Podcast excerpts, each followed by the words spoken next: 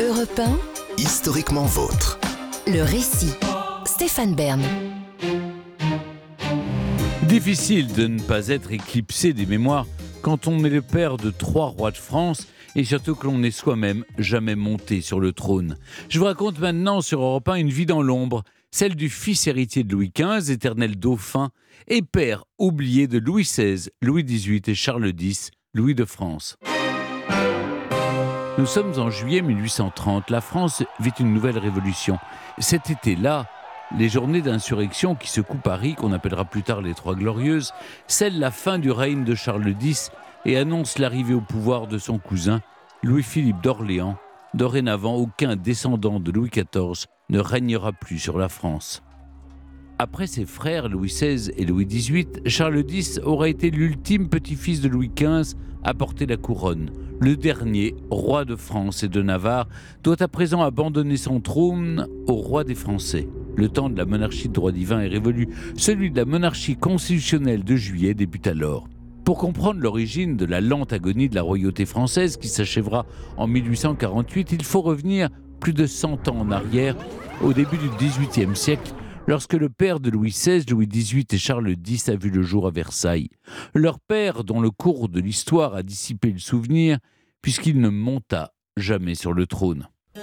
Le dimanche 4 septembre 1729, après avoir eu trois filles, la reine Marie Legzinska donne enfin à Louis XV un héritier. Le dauphin se nomme Louis Ferdinand et jusqu'au début de l'année 1730, tout le royaume célèbre sa venue au monde. Seul survivant des deux fils qu'aura le couple royal, seul garçon parmi huit filles, Louis de France représente l'avenir de la dynastie. Tandis qu'il voit la plupart de ses petites sœurs partir vivre à l'abbaye de Fontevraud en Anjou, le dauphin reste donc à Versailles pour y recevoir l'éducation d'un futur roi. On lui enseigne les mathématiques, l'histoire, la géographie, l'art militaire, mais surtout, son précepteur, Jean-François Boyer, l'évêque de Mirepoix, lui inculque une foi profonde et une austérité morale qui le guideront tout au long de sa vie. Après huit années d'apprentissage, cependant, l'heure n'est plus aux études, car qui dit unique héritier dit évidemment urgence à le marier. En février 1745, Louis de France a 15 ans épouse l'infante Marie-Thérèse d'Espagne. De 3 ans son aînée, la dauphine, a pour elle d'être largement apte à avoir des enfants. Et si elle laisse la cour plutôt indifférente, le dauphin, lui, par chance, en tombe profondément amoureux.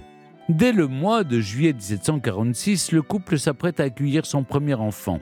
La mère, comme la petite fille qu'elle met au monde, ne survivent malheureusement guère longtemps. La dauphine meurt quelques jours seulement après l'accouchement, laissant Louis Ferdinand dévasté. Mais triste, un dauphin de France n'a pas le temps de l'être. À peine quelques mois plus tard, on lui impose de s'unir à la jeune princesse Marie-Joseph de Saxe, fille de l'électeur de Saxe et roi de Pologne. La cérémonie se tient à Versailles le 9 février 1747 en présence d'un Louis de France pour le moins inélégant envers sa nouvelle épouse, incapable de retenir ses sanglots devant elle au souvenir de son amour perdu. S'il ne peut oublier sa première compagne, l'héritier de la couronne de France est bien forcé maintenant de s'accommoder de Marie-Joseph de Saxe. Louis XV, lui, en est très satisfait. Et pour cause. Après d'inquiétantes fausses couches, sa belle-fille remplira finalement son rôle de dauphine à merveille, en donnant naissance à huit enfants en moins de 15 ans, dont cinq garçons. Cette glorieuse progéniture permet à Pépa, comme on la surnomme, de gagner l'estime de la famille royale. Et les sœurs de Louis de France, à commencer par Mesdames Henriette et Adélaïde, aident peu à peu l'Allemande à se faire à la cour, incitant leur frère à lui être plus aimable. Le couple devient alors progressivement plus soudé, en s'impliquant notamment d'un même élan pieux dans l'éducation de leurs enfants. Louis de France et Marie-Joseph de Saxe partagent en effet les mêmes idées dévotes à un brin dépassé au cœur du siècle des Lumières. Ils se doivent d'être unis aussi, il faut le dire, devant l'épreuve de la perte de leur fils cadet qui ne survit pas plus de six mois, puis de leur première fille Marie Zéphirine qui meurt à seulement cinq ans en 1755. Mais la pire tragédie que les dauphins de France aient à affronter survient six ans plus tard, quand leur fils aîné Louis-Joseph, leur petit préféré, le brillant duc de Bourgogne, appelé à régner après eux, succombe d'une tuberculose à 9 ans seulement. Qui reste-t-il alors pour succéder plus tard à Louis de France? Le pauvre Louis-Auguste, duc de Berry, le gros Berry, comme on le surnomme cruellement à la cour, vilain petit canard de la famille, l'enfant le moins aimé de ses parents, jugé terne et ennuyeux. Sans surprise, ce que son père laisse au futur Louis XVI est donc un bien malheureux héritage. Louis de France transmet à son fils ses complexes, son angoisse à l'idée de régner, et un ferme attachement à la monarchie absolue de droit divin que ne parviennent pas à modérer les esprits de son temps. Louis XV lui-même, pourtant, s'intéresse au courant philosophique auquel croit également sa favorite, Madame de Pompadour. Cela n'est pas la seule différence qui oppose Louis de France à son père.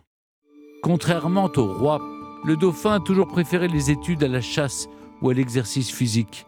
Lui qui se devait, en tant que dauphin, de rester politiquement dans l'ombre de son père, qui n'avait pas l'étoffe d'un roi et craignait plus que tout de le devenir, aura finalement la chance de ne jamais connaître la lumière. Le dauphin disparaît avant Louis XV, le 20 décembre 1765, à l'âge de 36 ans emporté par la tuberculose, comme son fils bien-aimé, le duc de Bourgogne, et la marquise de Pompadour l'ont été avant lui.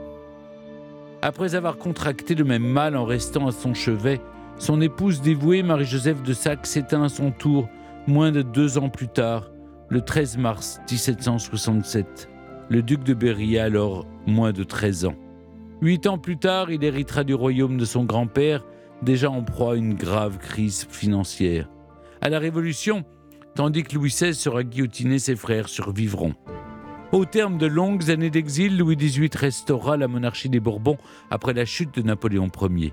Son frère Charles X lui succédera en 1823, mais trop imprégné des idées de leur enfance, convaincus de la hauteur de leur rang et du bien fondé de l'Ancien Régime, les fils de Louis de France ne parviendront pas à réfréner des élans d'autoritarisme qui finiront par précipiter leur perte.